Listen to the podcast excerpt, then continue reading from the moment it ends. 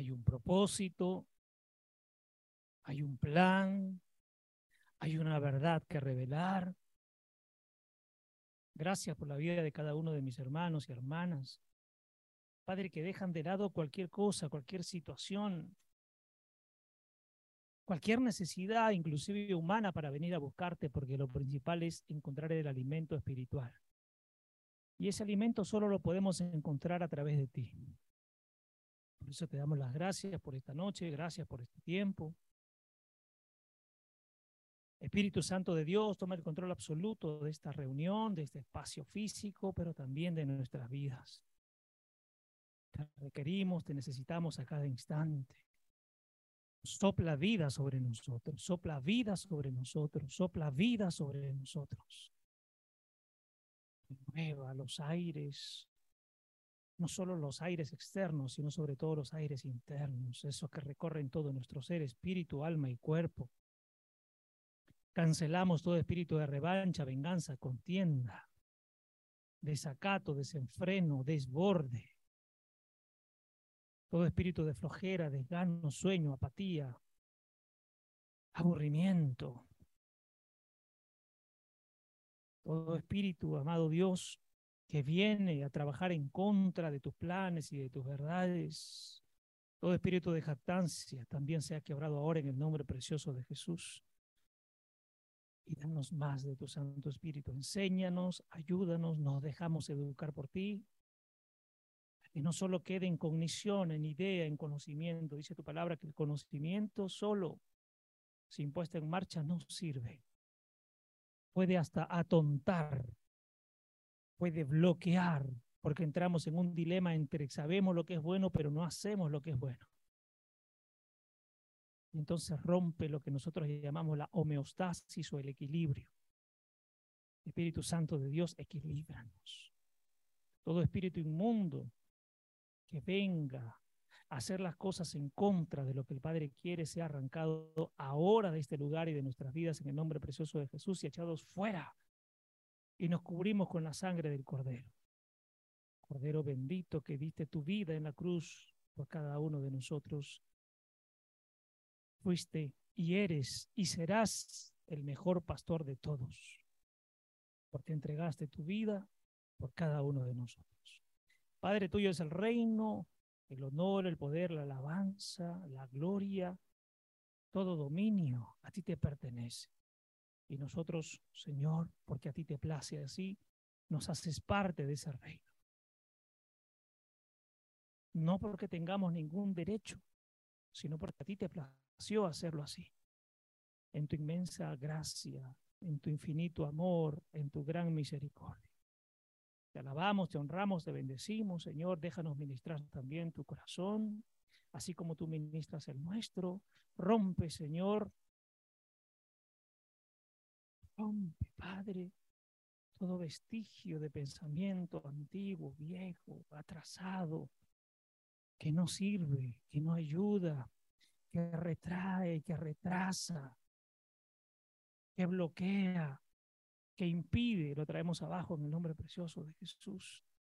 Y pon del vino nuevo que tanto necesitamos. El vino nuevo es Jesucristo, pero no puede ser echado en odres viejos, tiene que ser echados en odres nuevos, porque tanto el odre viejo se echaría a perder como el vino nuevo también.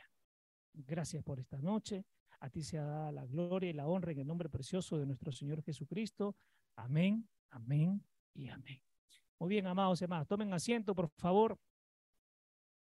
Vamos, Juan capítulo 10. Ahí nos vamos a centrar. Juan capítulo 10. Vamos, póngale usted por título allí. ¿Qué puerta quieres tocar? Miren qué interesante esto. ¿Qué puerta quieres tocar? Eh, entraba yo a preguntarle a papá le papá, muéstrame, revélame, porque esta, esta lectura que tú, me, que tú me permites compartir, muchas veces la hemos leído y, y parece que ya lo entendemos, pero me dijo, mira esto, mira esto que hoy te voy a mostrar, que a veces no lo hemos entendido, porque mucha gente cuando lee dice, ah, Jesús es este. Y, y, y, muchas veces no nos hemos dado cuenta que el propio Jesús dice, no, no, no, yo soy este. Y ustedes no se han dado cuenta que yo mismo estoy declarando quién soy dentro de esta lectura. Y me ponía el Padre, amados, comenzar a vivir, ojo, comenzar a vivir dando, dándonos cuenta qué puertas son las que estamos tocando. Es fundamental saber qué puertas tocamos. Y quiero que entienda esto. Salgamos un ratito de las cosas espirituales, porque si no, todos me van a decir que yo siempre toco la puerta de Jesús.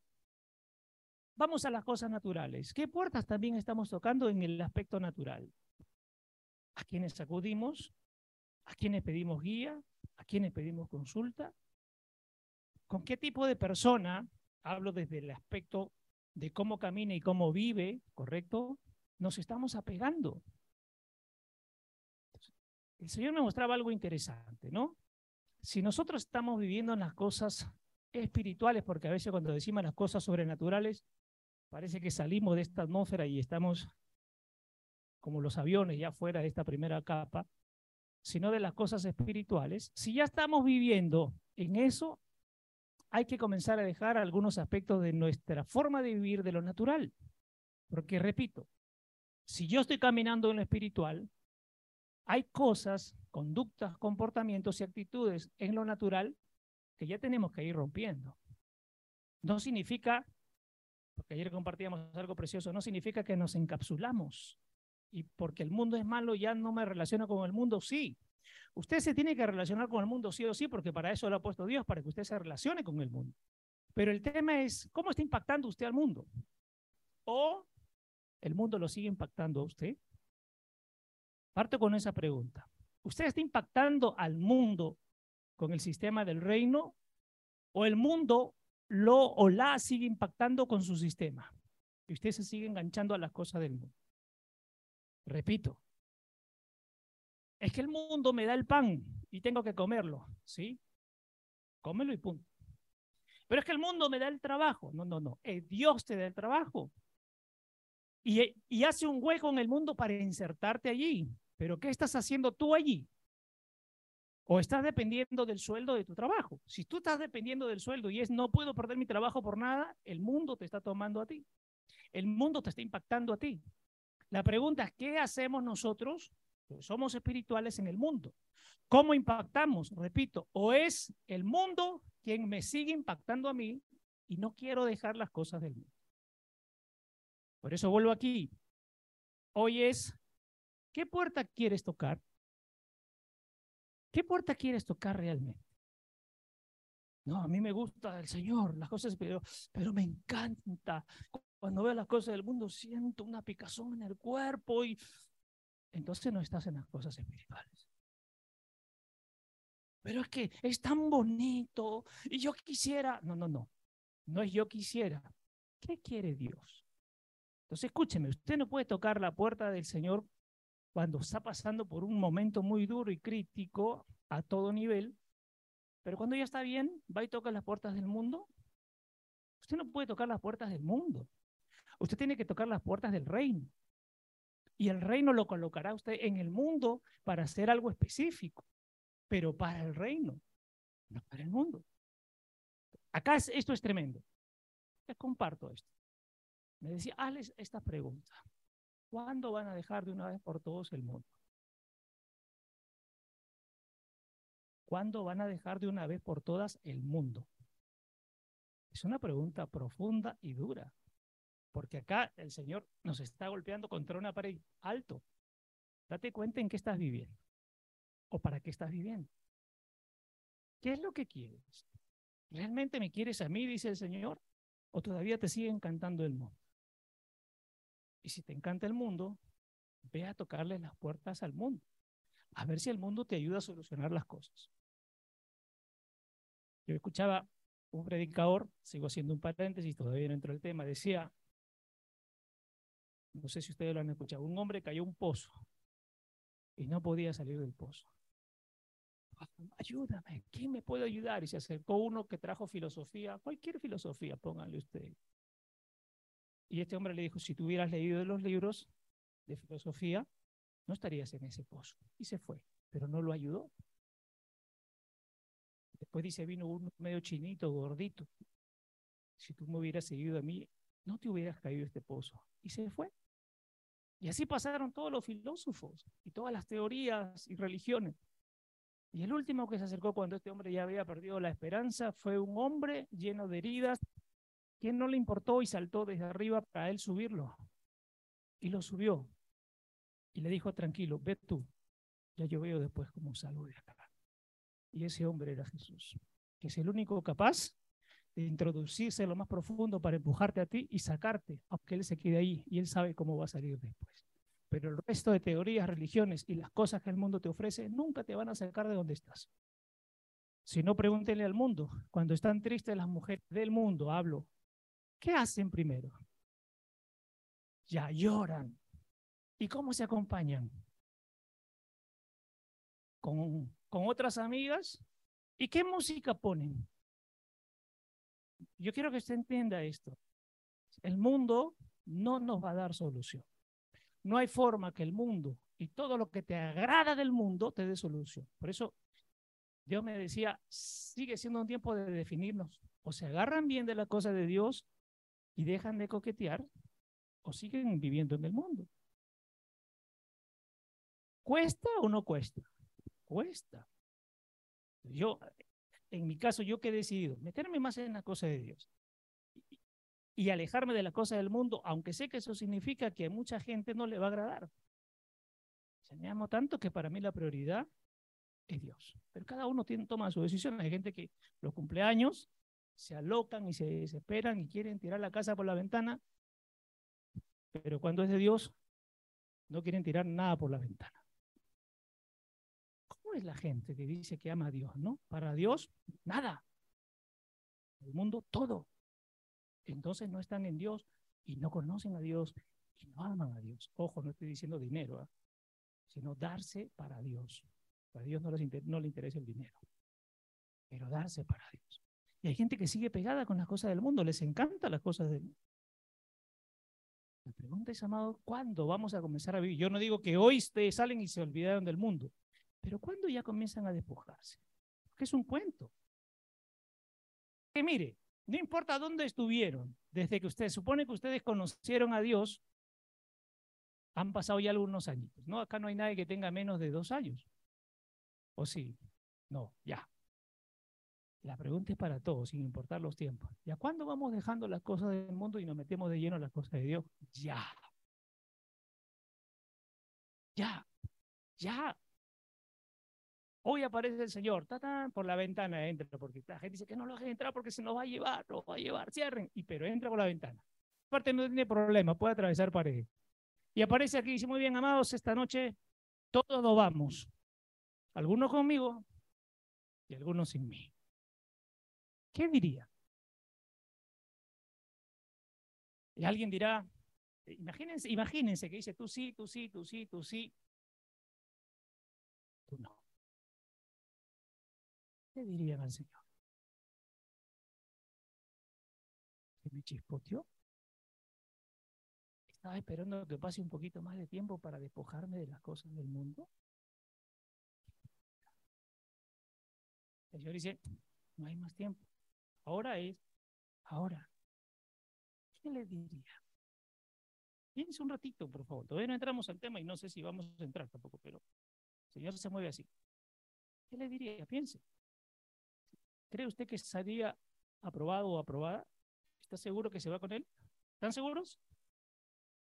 Y no me vaya a sacar Mateo 7, Señor, en tu nombre expulsamos demonios. Señor, yo estuve en los equipos de encuentro. Señor, yo estuve en las navidades. Señor, mm, yo limpié. Señor, yo hice. Ya. no te conozco, pues. ¿Qué le dirían? ¿Están seguros que se van? me dijiste que me Qué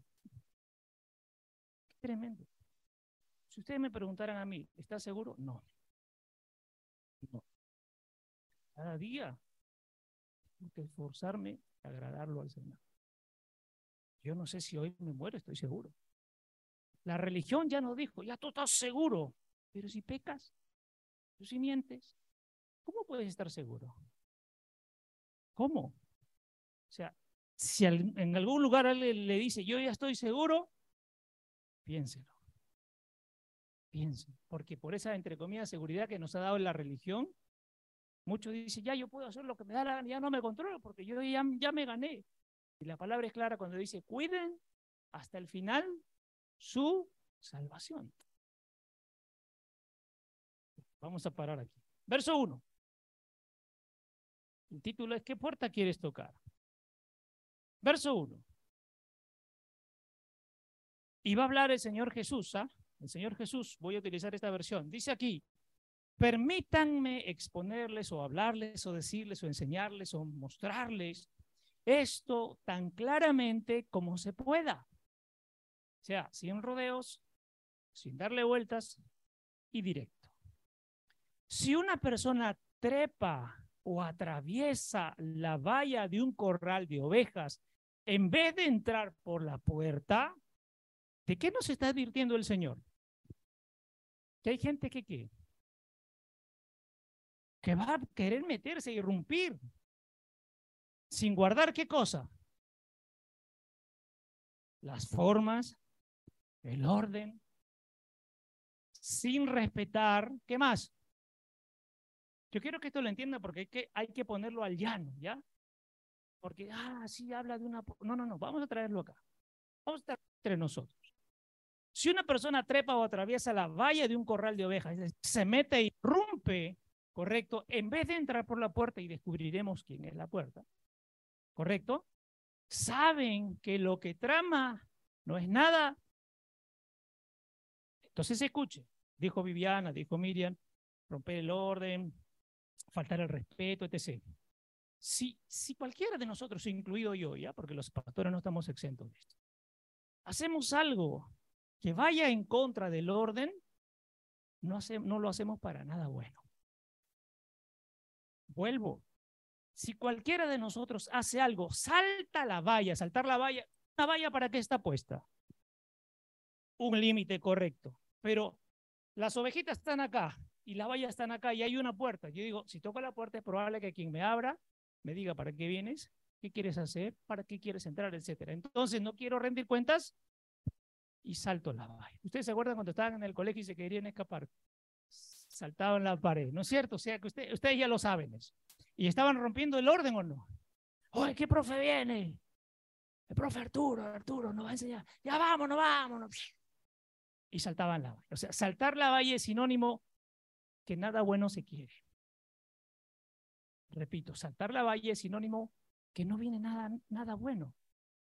Porque si no, no habría necesidad de saltar la valla. ¿Correcto? Quien trama esto, quien hace esto, no busca nada bueno, sino que es un ladrón y salteador de ovejas. ¿Qué es un salteador? Saltear viene de torcer, saltear viene de hacer las cosas de manera inadecuada, inapropiada, con robo, con mentira, con engaño. Eso es un salteador de. ¿Qué hace mucha gente cuando entra a las iglesias? Busca su propio qué? Su propio beneficio. Y comienza a esparcir a las ovejas. Y comienza a generar división. Y persona que asaltaba o robaba en caminos o qué más. ¿Y qué es algo despoblado? Aprovecha qué? La oscuridad. Aprovecha el caos, el pánico. Y se aprovecha de otras personas para saltear. O sea, aprovecha ahí alguna situación, ahí me, ahí me meto. Ese es por eso salta la valla y se mete en el medio de las ovejas. ¿Correcto? Ya, listo, vamos. Verso 2. Aquí viene la clave. Pero el que se acerca a la puerta y entra por ella es el pastor de las ovejas, protector y proveedor. Entonces, mis amados, escuche, escuche. Ahora, no vaya a verlo como solamente el pastor, el que está desde acá arriba, porque estos también entran en esto, ¿ya? Pero ustedes también son pastores o no son pastores. ¿En su hogar son pastores o no son pastores? Y usted lo que tiene que hacer es entrar por dónde? Por la puerta, no por la valla. Mujeres casadas, mm, por la puerta, no por la valla. Si usted va por la valla, usted va a romper el orden. Maridos, igual, no es por la valla, ah, saco provecho y a mí qué me importa, ella tiene que hacer lo que yo quiera. Por la puerta, no por la valla. ¿De acuerdo? Entonces, las esposas no son sirvientas, no son empleadas. Las del reino son hijas de Dios. Ojo con esto. El que se acerca a la puerta, ¿por qué? Si tú te acercas a la puerta antes de abrirte, ¿qué van a hacer desde adentro? Así es. Si no te conoce, no le abra la puerta. No le abra la puerta. Entonces, vuelvo. El que se acerca a la puerta y entra por ella, ese es el pastor de las ovejas. Si ustedes entran, mis amados, por la puerta, mis amadas, por la puerta, Dios la va a reconocer. Y no es que le va a poner el título de pastor o pastora, sino que reconocerá que usted está para guiar, para enseñar y para mover a la gente. Pero por la puerta, por la puerta. Porque quien la va a abrir la puerta, y ahora ustedes van a ver más adelante quién es la puerta. O sea, ¿quién dice, tú sí, y tú no estás para esto? Porque tú entras por la valla. Estos otros entran por la puerta. ¿Correcto? Tres. El guardián. Esta versión me gusta. El guardián le abre la puerta a este hombre. Y las ovejas oyen y reconocen su voz y le prestan atención. Y sabiendo el pastor o el hombre que le escuchan, llama a sus ovejas por su nombre y las saca a pastar. Miren qué interesante. ¿Qué nos, qué nos dice esto? Primero, para entrar en el redil, usted va a tocar la puerta y el guardián le dice, tú sí tienes que entrar. Tú no, tú no, porque conoce las intenciones del corazón. No porque lo descalifique por ser cualquiera, sino conoce las intenciones. Tú no vienes a llevar a las ovejas a pastar, tú vienes a saltearlas y a robarlas. ¿Correcto? Y el hombre que es apto o mujer que es apta porque el guardián le abrió la puerta, entonces las ovejas cuando llegue ese hombre o mujer reconocerán la voz. Y a donde las guíe ese hombre o mujer de Dios, esos hombres y mujeres van. Y este hombre tiene que sacarlas a pastar, es decir, a darles qué cosa? El alimento, no a sacarlas a pastar para ver cuál es la más gorda y cuál mata primero para comérsela, sino sacarlas a que coman el buen alimento. Eso es un verdadero pastor. No se aprovecha de la gente. No está esperando. He visto por internet mucha gente que, que se anda buscando padres en todos lados y dice, no están diezmando, no me están dando. Entonces esta gente no está amando a las ovejas. Está buscando la más gordita para ver quién le da más comidita. Con la lana hacerse ropa. Con la grasa hacer chicharrón. Y con todo el cuerpo comerla entera. Y acá muy claro dice, primero, para que te sigan las ovejas, tienen que reconocerte quién eres, correcto. Pero para reconocerte quién eres, alguien te tiene que abrir la puerta, que es el guardián de todas las ovejas. Y te, va a decir, entra pastor, sácalas a pastar y después tráelas al redil. No son tus ovejas, son mis ovejas. Tú estás contratado para sacarlas a pastar, pero después me las traes a mi casa. ¿De acuerdo? Entonces, ¿la casa qué es? No es el lugar físico. La casa es el reino. Todas las ovejas pertenecemos a la casa del reino. Ustedes y yo. A mí el Señor me tiene que sacar a pastar también. De vez en cuando. Sal, come, refrescate, come alimento espiritual, vuelve. Y vuelve. No hablo del espacio físico. Hablo de regresa a la casa, que es el rey, donde está el guardián de todas las ovejas. Verso 4. Cuando ha sacado fuera todas sus ovejas, va delante de ellas y las, amados pastores y amadas todas, si ustedes van a hacer algo por la gente, no digan, vayan y hagan. Usted tiene que ir adelante. Usted tiene que caminar adelante. Si hay un batallón, yo he conocido líderes que van atrás, que los maten primero a ellos. Si pasan, ya yo paso. Si los matan, me voy corriendo. Pero acá dice, cuando ha sacado fuera todas sus ovejas, va delante, no va al costado, ni atrás, ni en el medio, cubriéndose. ¿Dónde va? Adelante, adelante. Y las guía, y las ovejas le siguen porque están familiarizadas con su voz y reconocen su llamada. Esto es muy interesante. Esto es muy interesante. Ustedes tienen que reconocer la voz del pastor. No hablo del pastor que somos nosotros, que también deberían de reconocerlo, ¿no? ¿De acuerdo? Porque dice, el guardián abrió y les dijo, ve y pastéalas. Hay gente que no quiere escuchar la voz de los pastores. No quiere. Hay gente, ustedes les ha pasado, de repente conocen gente de afuera o conocen al que vive dentro de usted, no, no, no. Cuando el pastor dice algo, no, eso no es de Dios. Yo escucho solo la voz de mi Señor. ¿Y a través de quién va a escuchar usted la voz de su Señor? ¿De quién? Uno es del Espíritu, cierto, es lo espiritual, pero ¿y aquí? ¿A través de quién va a escuchar usted la voz de su pastor? Cinco, nunca seguirán la voz de un extraño, sino que se dispersarán y huirán de O sea, las ovejas tienen que ser qué? Cuando alguien, ah, estas se dispersan y después a dónde vuelven? Al verdadero pastor. Usted no puede estar siguiendo cualquiera.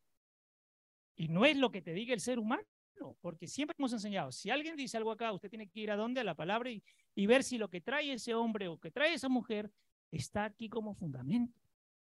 No solo que salga de su capacidad intelectual, natural, humana, sino que esté en la palabra. ¿Ok? Vuelvo entonces. Sino que se dispersarán y huirán de él. Ahora, esta huida, porque hay, hoy vamos a ver dos huidas.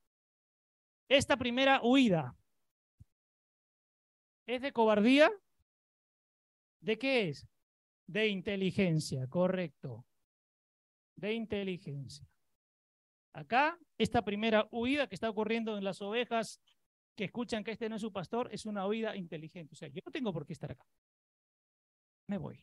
No tengo por qué escuchar. Me voy. No tengo por qué quedarme. Me voy. No es una huida cobarde. Mucha gente dice, los cobardes no más huyen. Entonces la huida es inteligente. Este tipo de huida es con inteligencia. Si ustedes tienen algo que no es apropiado, huya. Digan lo que le digan. Hay que huir. Hay momentos en que hay que huir. No tenga temor, huya, porque eso es inteligencia. Continúo. Entonces dice aquí, y huirán de él porque no conocen la voz de los extraños y no están acostumbradas a su sonido. Hay gente que, que su sonido distorsiona la cabeza, el cerebro, el corazón, y uno dice, no, no, yo no tengo por qué escuchar esto. No tengo por qué escuchar esto. Ahí hay que tener cuidado, ¿no? Y, si lo traemos al altar, peor. Seis. Jesús contó esta sencilla historia, pero ellos no tenían ni idea ni entendían de lo que estaba hablando, o sea, no les alumbraba porque era algo sencillo lo que estaba explicándoles o no, pero no les alumbraba. Así que, verso 7. Así que lo intentó de nuevo y les dijo, seré explícito, es decir, se los voy a decir a rajatabla. Entonces, yo soy qué? ¿Y qué decían los versos anteriores? Usted tiene que tocar. Si usted toca la puerta, ¿quién es el que le va a abrir? Jesús. Y él le dirá sí o no. ¿Vas para acá o no vas para allá? Vuelvo aquí. Así que lo intentó de nuevo y les dijo, seré explícito entonces. Yo soy la puerta para las ovejas y quien los conduce a la vida. Escúcheme ahora esto que es interesante. Él es la puerta para todas las ovejas. Nosotros tenemos encargaturas por ahora, pero esto es, quiero que ustedes se lleven esto. Ustedes no le pertenecen a nadie, pero tú y yo le pertenecemos a la puerta. Corten eso. Corten eso, hombres o mujeres, eso es hechicería, eso es brujería, porque quieren tomar el lugar de la puerta. Y esos no son, ni ellos ni ellas son la puerta. Repito, el Señor pone gente para guiar, pero todos vuelven, tocan la puerta a las ovejas y entran al redil, no se quedan con nadie. Ustedes no me pertenecen. El día que usted diga, pastor, hasta aquí usted ya me aburrió, me voy, oveja, vaya. Vaya. Pero vaya a tocar la puerta del redil. Allí tienen que ir ustedes. ¿Ya? Sigo, sigo, sigo. Yo soy la puerta para todas las ovejas y yo soy quien los conduce a la vida, dice el Señor. ¿Quién los conduce a la vida? Nosotros los pastores naturales los conducimos a la vida, no. Nosotros los guiamos y lo que ponga el Señor se lo soltamos. Pero usted entrará en intimidad con el Padre para ver si esto viene de Él o no. Y Él va a conducir su vida, no nosotros, no nosotros. Ustedes no le deben nada a ningún pastor. Nada, nada. Más bien nosotros le debemos a ustedes. Repito, ustedes no le deben nada a ningún pastor. Los pastores les debemos a ustedes. Porque por ustedes el Señor nos levanta para guiar. Si no estuvieran ustedes, no necesita pastores el Señor. ¿Me dejo entender? Hay que voltear y entender las cosas. Ustedes no le deben nada a ningún pastor. No se me aten. No se me aten.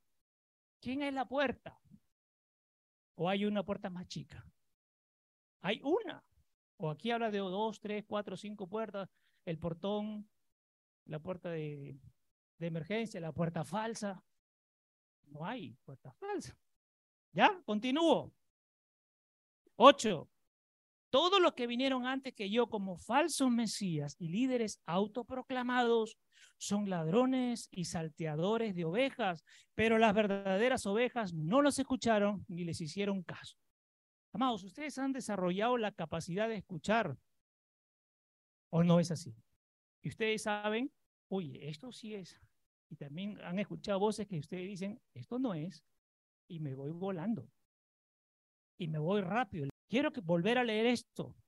Todos los que vinieron antes que yo como falsos mesías y líderes autoproclamados, porque hay gente autoproclamada. Hay gente que Dios la levanta y hay gente que se autoproclama y se creen con derecho a todo. Estos son los autoproclamados, ojo, son ladrones y salteadores de ovejas, pero las verdaderas ovejas no los escucharon ni les hicieron caso. Y así aquí nos movemos. Usted tiene que pedirle al Espíritu guía para saber qué voz escucha y qué voz sigue. Y qué voz tiene que desecharla y no seguirla. Pero eso se lo va a revelar el Espíritu. Yo no digo, tienen que seguirme a mí o al pastor Aníbal, al pastor Evo, al pastor Arturo.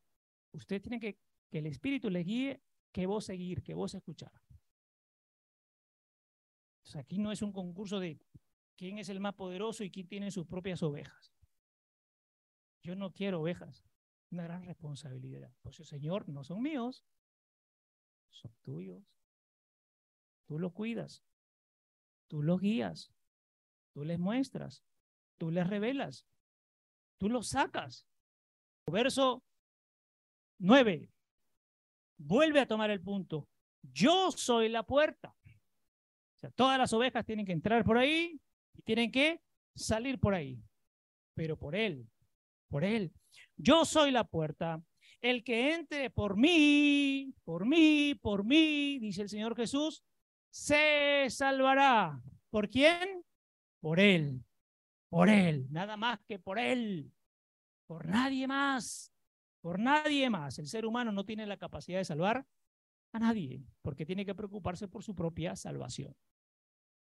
¿Correcto? Vamos, sigo. Será cuidado. ¿Quién lo va a cuidar? El propio Señor Jesús. Entrará y saldrá. ¿Cómo entramos y salimos por la puerta? Libremente. no hay cadenas, no hay ataduras, no hay contratos, no hay contratos. Si ustedes están aquí es por, por libertad. El día que se quieran ir también son libres de ir. Pero acá no hay ataduras. Ustedes me han firmado un contrato a mí. Ustedes están acá y no serán libres hasta que yo rompa el contrato. Cuidado. Recuerden la enseñanza cuando hablábamos de las maldiciones y de los famosos lazos impíos del alma. Nos, llenamos tanto la mente que tenemos una atadura en la mente, una, una cadena en la mente. Y creemos que estamos atados a alguien. Y solamente estamos atados al Cristo. Yo al Cristo. Le agradezco por todas las personas que han pasado por mi vida, pero yo estoy atado al Cristo y nadie está por encima del Cristo. El Cristo es primero. Él es mi puerta.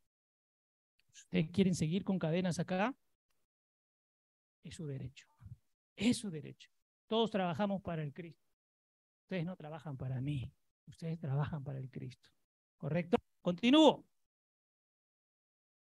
Entonces dice aquí, entrará y saldrá libremente y vivirá para siempre y hallará pastos y seguridad espiritual. ¿Quién me da los, los pastos frescos? Jesucristo. ¿Dónde está mi seguridad?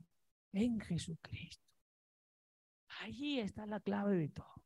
Entonces yo decía, Señor, esto lo hemos leído muchas veces, pero ¿qué traes esta noche? ¿Qué quieres esta noche? Ya tenemos que tenerlo claro hace buen tiempo. Todos nos movemos para el Cristo. Para el Cristo. Aquí no hay manipulación. Aquí no hay manipulación, aquí no hay sentimentalismo. Entonces, hacia eso vamos, mis amados. Dios nos quiere libres totalmente para entrar y salir de dónde? Del redil que es qué cosa? El reino. Y nos movemos con la libertad. En el mundo nos movemos con la libertad del reino. ¿Correcto? No es que tú entras un día y un día te sales del reino. No, en el reino tú puedes entrar, entras y sales porque es tu casa. Y te mueves con libertad. Pero hacia eso vamos. Hacia la libertad en el Cristo. En el Cristo. Continúo, verso 10. Un ladrón solo está ahí para robar, matar y destruir. Por eso miren qué interesante. Si está hablando de ladrón, está hablando de los falsos qué? Los falsos pastores. Y el falso pastor tiene tres condiciones, porque el falso pastor, ¿quién es su padre? Satanás. ¿Y Satanás qué hace? Ya, y, el fal, y el ladrón o falso pastor qué hace? Roba, mata y destruye. Entonces está claro ahí que el falso pastor no viene de parte del Cristo, porque es falso. Falso pastor.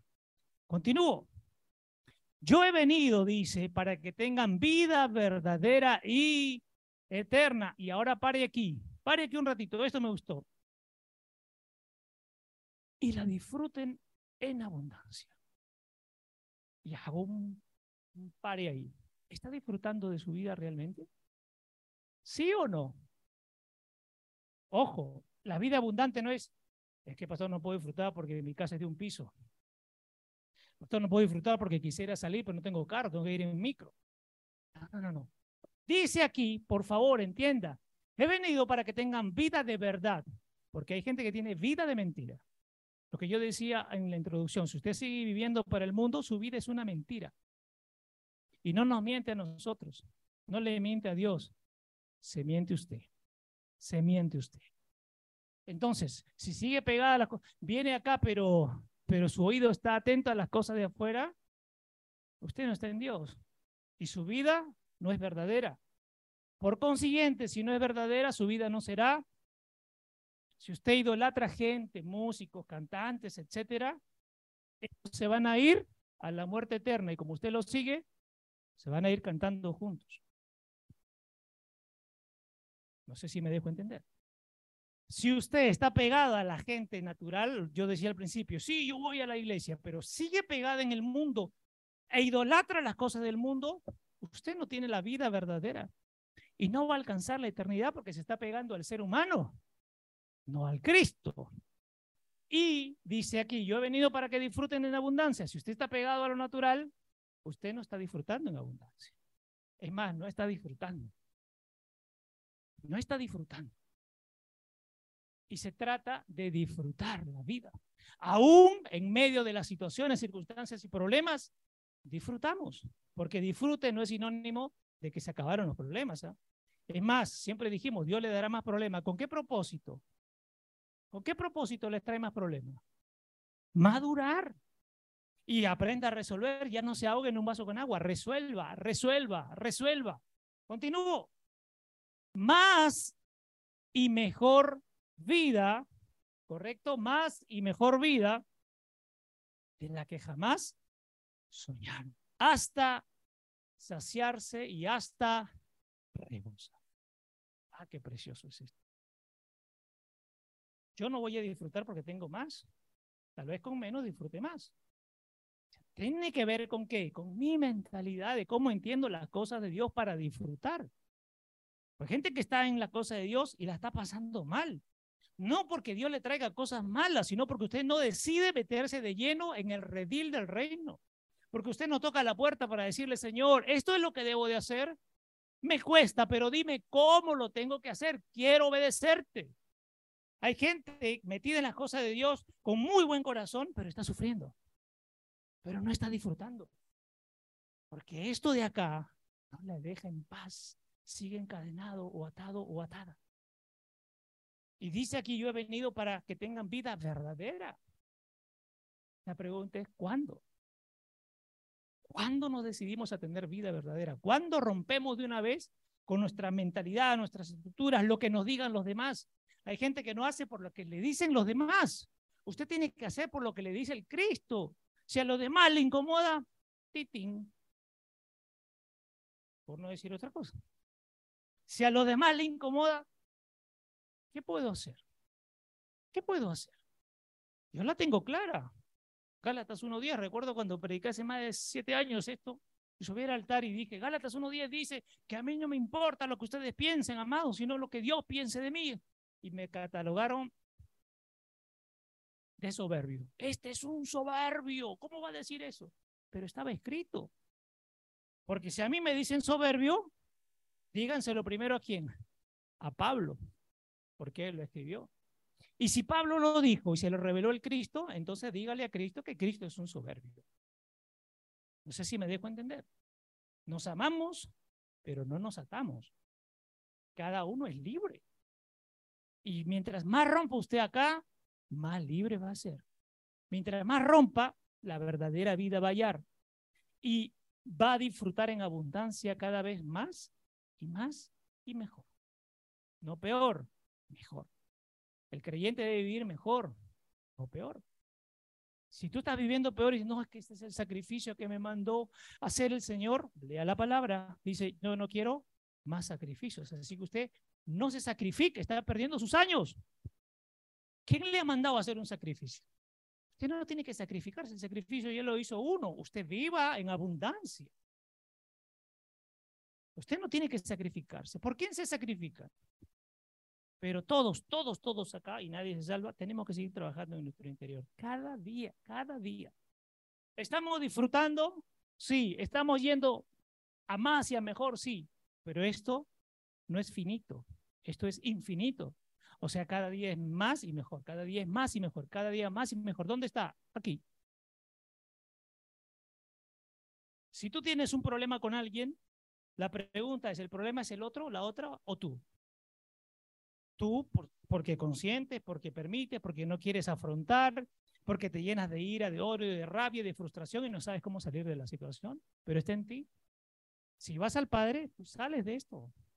¿Qué dice aquí?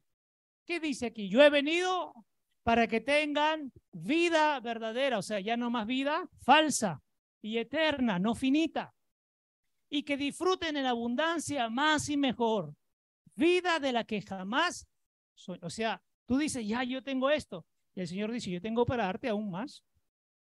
No te limites, tengo más. Y cuando alcances eso, te dirá, ahora tengo más y más. Por eso vamos de gloria en gloria. Hasta saciarnos y hasta rebosar. Qué tremendo. Continúo. Verso 11. Ahora mire, mire, mire, mire el ejemplo que hace él. Yo soy entonces, ¿ustedes qué tienen que hacer? Imitarlo. Yo soy, yo les voy a enseñar cómo ser un buen pastor y ustedes tienen que caminar en el mismo modelo. Es en el modelo del Cristo, no en el modelo que yo creo, no en lo que yo presumo, no en lo que yo pienso, no en lo que yo creo, es en el modelo del Cristo. Yo soy el buen pastor y el pastor, el buen pastor da su propia vida. Hace unos años recuerdo no sé, los, que son más antiguitos, cuando empezamos en el Zoom, hace algunos añitos ya, ¿se acuerdan que hice una pregunta alguna vez? ¿Cuántos están dispuestos a dar su vida por los demás? Y, y varios dijeron, sí, pero es complicado, ¿no? Porque hay que procesarlo. Hay que procesarlo. Imagínense una mamá que alguien, tu hermano espiritual te diga, en ti está la posibilidad. Si tú me ayudas, aunque tú mueras, yo viviría. Pero tienen sus hijos. ¿La pensarían o no la pensarían? Ahora miren qué interesante. Dice, yo, el buen pastor, da su propia vida por las ovejas, antepone las ovejas a sí mismo y se sacrifica si es necesario. Clave que es aquí, entre nosotros. ¿Quién es prioridad para cada uno? El otro. Repito, ¿quién es tu prioridad? Cada uno tome su nombre. ¿Quién es su prioridad? El otro. No yo, el otro. El otro es mi prioridad. Pues a mí me gusta cuando, cuando hacemos las cosas en silencio. En silencio. Y yo, yo no digo, digan, no, no. Señor dice, toma, chao. En silencio nomás. No hay publicidad, no tenemos una pizarra. Ah, esta semana fue tal persona, esta otra semana. En silencio, en silencio, en silencio. Lo que el Padre ponga. Vamos, continúo. 12. Pero el asalariado, y aquí hace una diferencia con los pastores asalariados, es decir, los que andan en busca de qué? Del money. El asalariado, y escuche lo que dice esto, que no es pastor. Por, por ahí parto. El asalariado, por eso Dios nos cubrió hace tantos, tantos años de no buscar un pago, una mensualidad, porque nos, nos desvirtuaría nos sacaría. Aunque la palabra dice, el que trabaje, reciba. Pero mire lo que dice aquí. El que solo vive por el salario no es pastor. Ya perdió todo sentido. No es pastor. Ni dueño de las ovejas. Pero el asalariado que no es ni pastor ni dueño de las ovejas no significa nada para él. Escucha, para el asalariado, las ovejas no le significan nada. No les interesa. Quiere llegar, cumplir y me voy. Y nos vemos la próxima que me toca y creen su Pero no se meten nada, o sea, no se involucran. escucha, acá dice que no se mete, no significa nada, o sea, no se involucra, no le importa, no le importa. Y nos tienen que preocupar las ovejas, que no son nuestras, sino son las ovejas del Cristo. Porque cuando vayamos a su presencia te va a decir, y esta oveja, y esta, y esta, y esta, ¿qué hiciste? ¿Qué hiciste? Y cuando te dijeron, vamos a hacer esto y esto y esto por las ovejas, ¿qué hiciste? Ah, no podía, Señor. Así le vas a responder. Todo lo que hacemos en este, en este espacio físico es para nosotros mismos y para el Señor. Para nosotros mismos como familia y para el Señor. De eso se trata. Y el detalle está, dice aquí, que tu prioridad tiene que ser el de tu costado. Tú no eres la prioridad, sino el que está a tu costado, detrás o delante. Esa es tu prioridad. ¿Correcto? Listo, vamos. Verso 13. Verso 13. El hombre, está hablando del asalariado, huye porque es un ¿Qué es un jornalero? Recibe una paga por, por un trabajo, por un tiempo de trabajo y chao. Entonces, los pastores, y ustedes también, mis amadas, todos en general, para no solamente pensar que somos los pastores que estamos aquí, todos debemos trabajar para el Señor, dar nuestro tiempo para el Señor. No es, no somos jornaleros, no somos jornaleros. Y los pastores son, ¿quién recibe su jornal? Nadie. Si el Señor pone algo para ellos, no, no es un, amado, por favor, no es un jornal, ¿ah? es lo que el Señor pone, pero no es un jornal. Ustedes no son jornaleros ni asalariados, ustedes son pastores al servicio de Dios. ¿Correcto? Al servicio de Dios. Entonces, vuelvo aquí. El hombre huye porque es un jornalero que solo sirve para un salario y no se preocupa por la seguridad de las ovejas. Las ovejas no le importan. Ahora escúcheme, por favor. Un ratito me centro en los pastores. ¿Por qué tenemos que preocuparnos? Pero ¿qué de las ovejas? Hay gente, yo conozco pastores de otro lado que se preocupan por las ovejitas, sobre todo las mujeres. A ellas las quieren, eso no, por todas. Yo conozco, yo conozco, yo conozco. Hay gente, y la palabra lo dice, creo que es en Timoteo, dice, los que se aprovechan de las mujeres desvalidas que pasan por un proceso duro, van y aconsejan y ayudan y su propósito es otro. Así que no estoy inventando nada. Pero dice aquí, tenemos que preocuparnos por qué de las ovejas. ¿Y cómo le damos seguridad a las ovejas? La seguridad tiene que ver con qué le estamos brindando para que esas mujeres o las ovejas en general avancen en las cosas de Dios. ¿Qué le está brindando que le permita tener seguridad en su caminar? A esa seguridad se refiere. ¿Qué seguridad le damos? La palabra que le sueltas la hace crecer, la hace levantar, lo hace que se pare de la situación, le das el alimento apropiado, esa es la seguridad que tienes que darle, no confundamos. Por eso dice aquí, el que no hace esto, las ovejas, no le importa. No le importa. Verso 14. Vuelve a tomar O sea, yo soy el modelo del buen pastor. ¿ya? Así dice el Señor. Yo soy el buen pastor y conozco sin ninguna duda a los que son mis ovejas y mis ovejas me conocen a mí porque tienen una relación profunda. O sea, no es una relación superficial.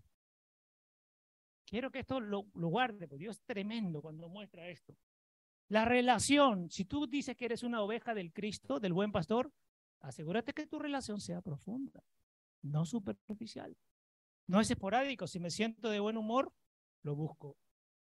Si estoy tan mal, mal a punto de morir, lo busco. Pero cuando estoy más o menos, no es necesario buscar. Tu relación es profunda en todo tiempo y personal. ¿A quién tienen que ir a buscar cuando ustedes requieren hablar, compartir, soltar sus cargas? ¿A quién? ¿Correcto? Apunten ahí, por favor, remarquen. No sé si su Biblia dice así, si no, anótenlo. Para ser una oveja del Cristo, tengo que asegurarme que tengo una relación profunda y personal con Él. Profunda y personal. Eso asegúrese. Y ahí usted va a ser una oveja del Señor. Y ahí sale el pastor. Usted lo busca de manera profunda y personal y aparece el pastor y comienza a guiar. Pues si usted dice, ahora no, toma, ah, me voy por acá, no pasa nada. Usted le está diciendo al pastor, no necesito de ti. Cuando yo requiera, nomás te busco. No, es en todo tiempo. Seguimos. 15. Del mismo modo, y aquí esto es precioso, el Padre me conoce y yo conozco al Padre y doy mi propia vida sacrificándola por el bien de las ovejas. Quiero que entienda esto. Si tú te aseguras de tener una relación profunda y personal con el pastor, que es el Cristo, vas a conocer al Padre. Tu relación con el Padre va a ser profunda y personal. Lo ponía creo ayer, anteayer. Hay gente que dice, quiero conocer al Padre. Conoce al Cristo. Conoces al Cristo, conoces al Padre. Porque el Cristo y el Padre es el mismo. ¿De acuerdo? Entonces, el Padre me conoce y yo conozco. Miren que esto es precioso. Y doy mi propia vida sacrificándola por el bien de las ovejas. El Padre sabe lo que hace el Cristo por ustedes. ¿Acaso lo desconoce? Y es más, le dice al Cristo qué hacer por nosotros. Porque lo ama y porque nos ama. Si tenemos al Cristo y obedecemos al Cristo, nos aseguramos que el Padre también está en nosotros. Y que cuando obedecemos al Cristo, estamos obedeciendo también al Padre. Escúcheme, escúcheme. Dos campos. Si usted obedece, si obedece, usted está obedeciendo a Cristo, al Padre y al Espíritu. Ahora escuchen, si usted desobedece, desobedece, usted está desobedeciendo también al Cristo, al Padre y al Espíritu Santo. Usted no está desobedeciendo al pastor, ¿ah? Usted está desobedeciendo a estos tres, la Trinidad. Entonces, si usted viniera aquí, leyera y cantara y compartimos como ahora la lectura y usted se está llevando mucho, mucho alimento espiritual, pero al llegar a casa o al, en cualquier actividad fuera de aquí, usted desobedece lo que el Cristo le pide, usted está fuera de los tres usted no tiene una relación profunda y usted no conoce al Padre. Si no conoce al Cristo, porque acá dice, el Padre me conoce y yo lo conozco. Si usted desobedece, no conoce al Cristo, por consiguiente, no conoce al Padre y tampoco conoce al Espíritu. No conoce a nadie. Es más, ni usted se conoce. El Padre, si usted lee la Biblia, ¿qué es lo único que nos pide? Él y el corazón, ¿en qué condición? Obediencia. Esto es lo importante. No sé si ustedes han leído la palabra y la conclusión final es esto. Esto quiere el Padre de nosotros, obediencia. Ahí se sintetiza todo. Si usted no obedece, usted está fuera del Padre, no lo conoce. Y usted le está diciendo, al no obedecer, tu vida de sacrificio no me importa. Tu vida de sacrificio no me importa. No me importa. Entonces, hay gente que se contenta con leer, con, con congregar, con cantar, con ofrendar. Y la obediencia. Sin obediencia no pasa nada. Sin obediencia no pasa nada. 16. Esto es precioso, esto es precioso. Escuche, escuche.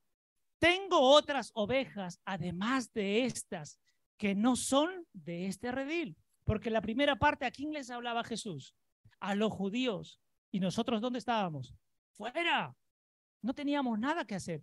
Pero aquí viene lo precioso, ¿no? Es decir, ahora somos todos, porque ya dice bien Pablo, ya no hay judío, ni gentiles. O sea, ya no hay esa separación, ya no existe esa separación. ¿Correcto?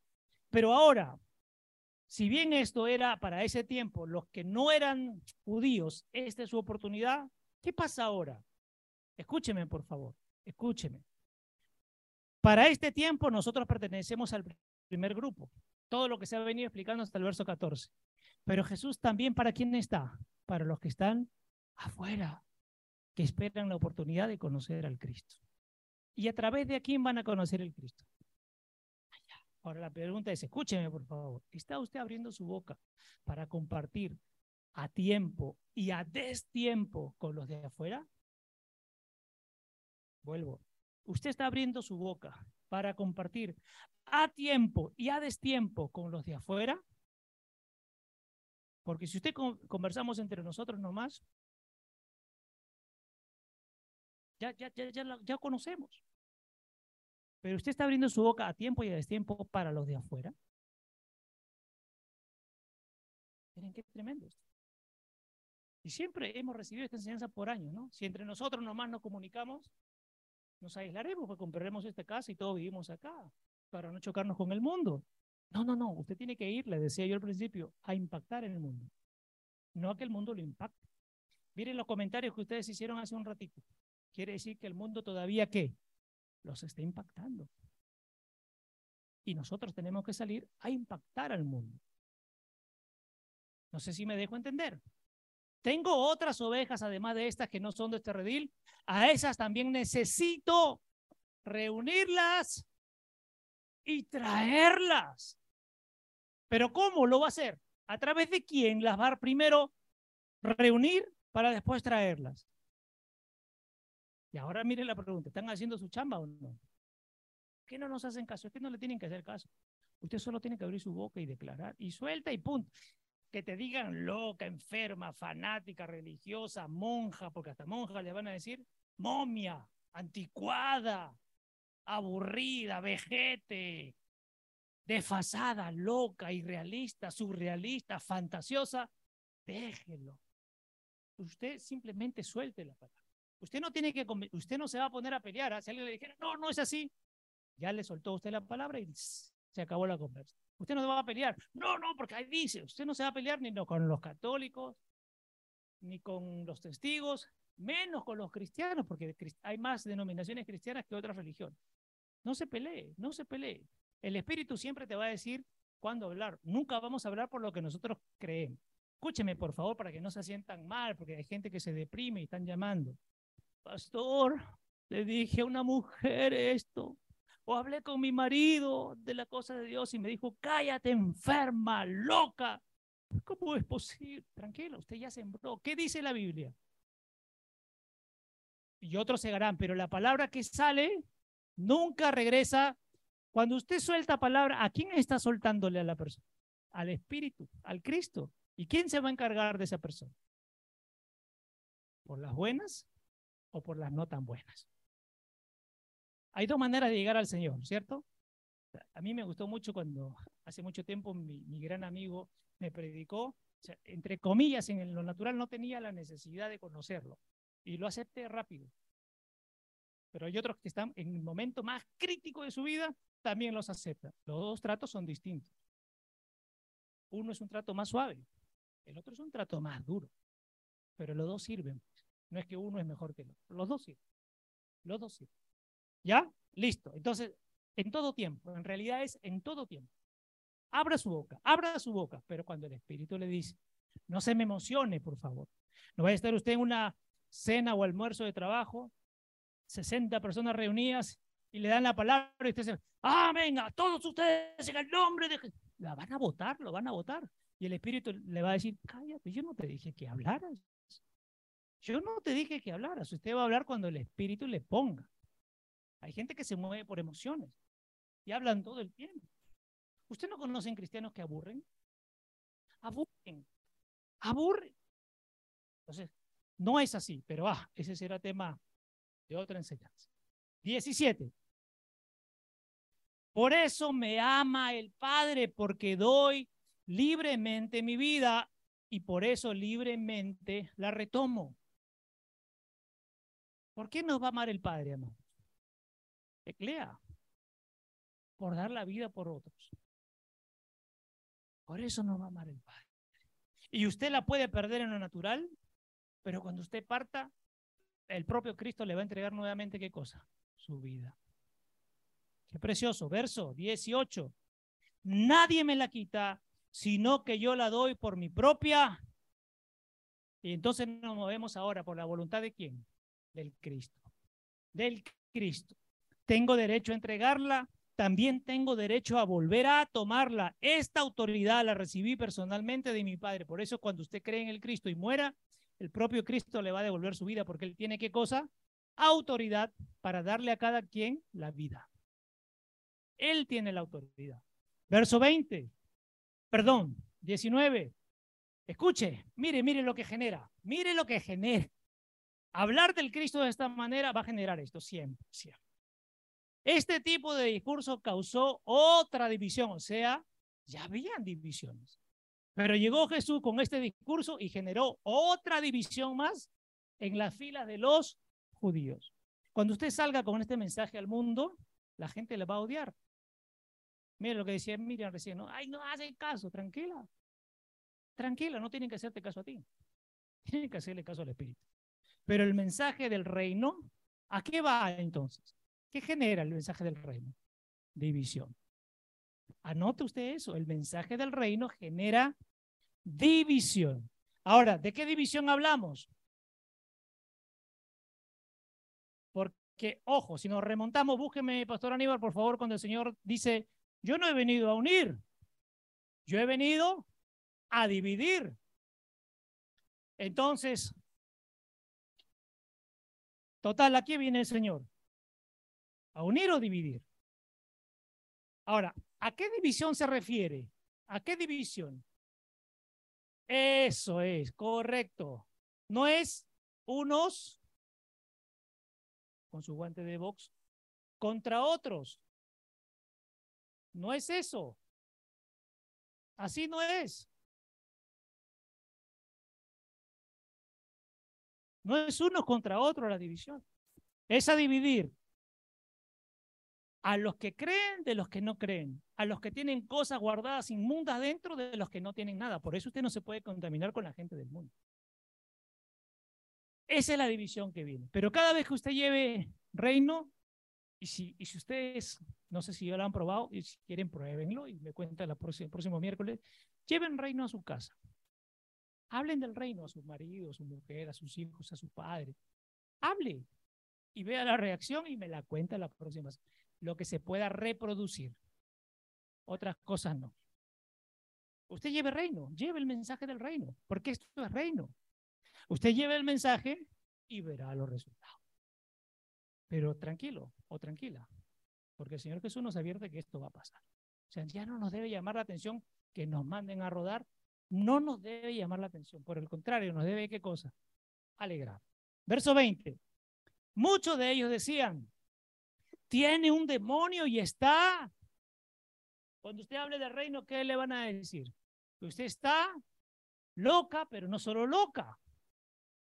No, no, pero espere, espere, esto no, lo pierda. Que usted está enchamucada, endemoniada.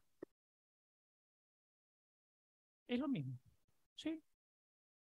Muchos de ellos decían, tiene un demonio y está loco, demente, es un maníaco todavía loca, enferma, todo el día me habla de la Biblia. Es un maníaco. Miren, miren, miren. ¿Qué decía? Este Jesús está delirando y está divagando porque lo del reino no es entendible fácilmente. Los que viven pegados al mundo les cuesta entender el reino, porque viven pegados al mundo y entonces la mentalidad del mundo los jala. Si tú te metes en el reino, recién vas a entender desde la mentalidad del reino. Pero le decían, delira y divaga completamente fuera de sí. O sea, lo veían Jesús, este está, ya quemó, como decían, dirían los chiquillos acá, ¿no? Ya quemó. Dice, ¿para qué nos molestamos en escucharle? Ahí está lo que les pasa. Cuando ustedes hablen de Cristo, la gente dice, vamos a escuchar tonterías o tonterías. Así les van a decir, si es que ya no les han dicho. Alguna amiga le han querido decir, mira, amiguita, que ya te lavaron el cerebro. Pero si tú eres la más inteligente del cole, ¿qué te ha pasado? ¿Te caíste de cabeza, amigo? Eso le van a decir y la van a tratar de loca. Cerramos, 21.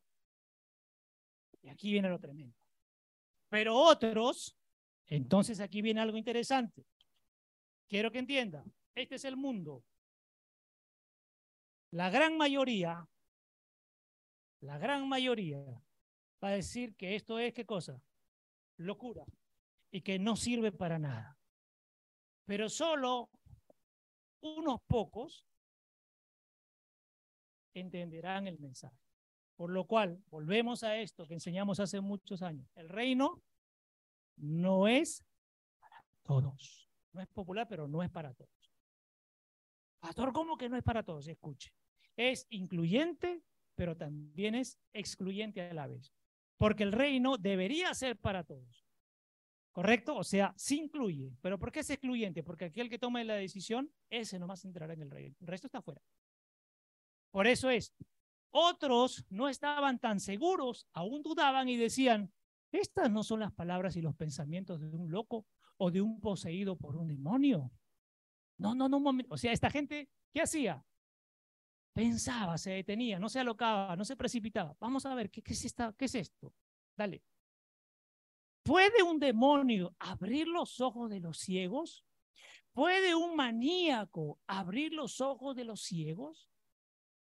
O sea, el mensaje, mis amados y amadas, es poder. El mensaje del reino es poder. ¿Para quién? Para los que creen.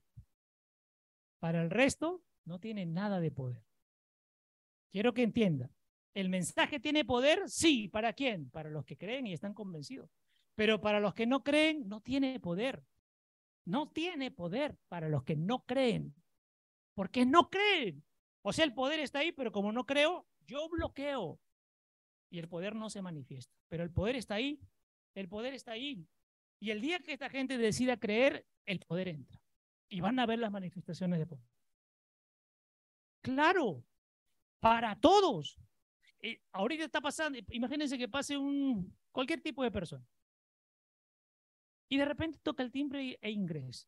Y ese día nunca creía en Dios, pero en este momento decide creer en Dios y entregarle su corazón y abrir, abrir su vida a Dios. El poder comienza en ese momento a entrar. Pero se necesita que cada uno tome su decisión. Repito, Dios no invade, Dios no es invasor. Dios, este, el poder está ahí flotando. ¿Correcto? Una vez que tú decides, el poder ingresa y viene la manifestación de todas las cosas de Dios. Por eso dice, para algunos, solamente algunos, dijeron, a ver, a ver, ¿puede ser que lo que diga este sea real? Porque ¿cómo un demonio puede sacar otro demonio? ¿Qué estarían haciendo entre ellos? Compitiendo y quitándose qué cosa, entre comillas, el poder. Pero, oye, un endemoniado no abriría los ojos a un ciego. Y solamente hablamos de lo físico, sino sobre todo de lo espiritual. Lo importante es que venga el Señor a abrirnos los ojos espirituales para darnos cuenta de lo que sí realmente vale lo que sí realmente importa. ¿De acuerdo? Listo. Cierren sus ojos, por favor. Cierren sus ojos. Cierren sus ojos. Un abrazo, sean muy bendecidos.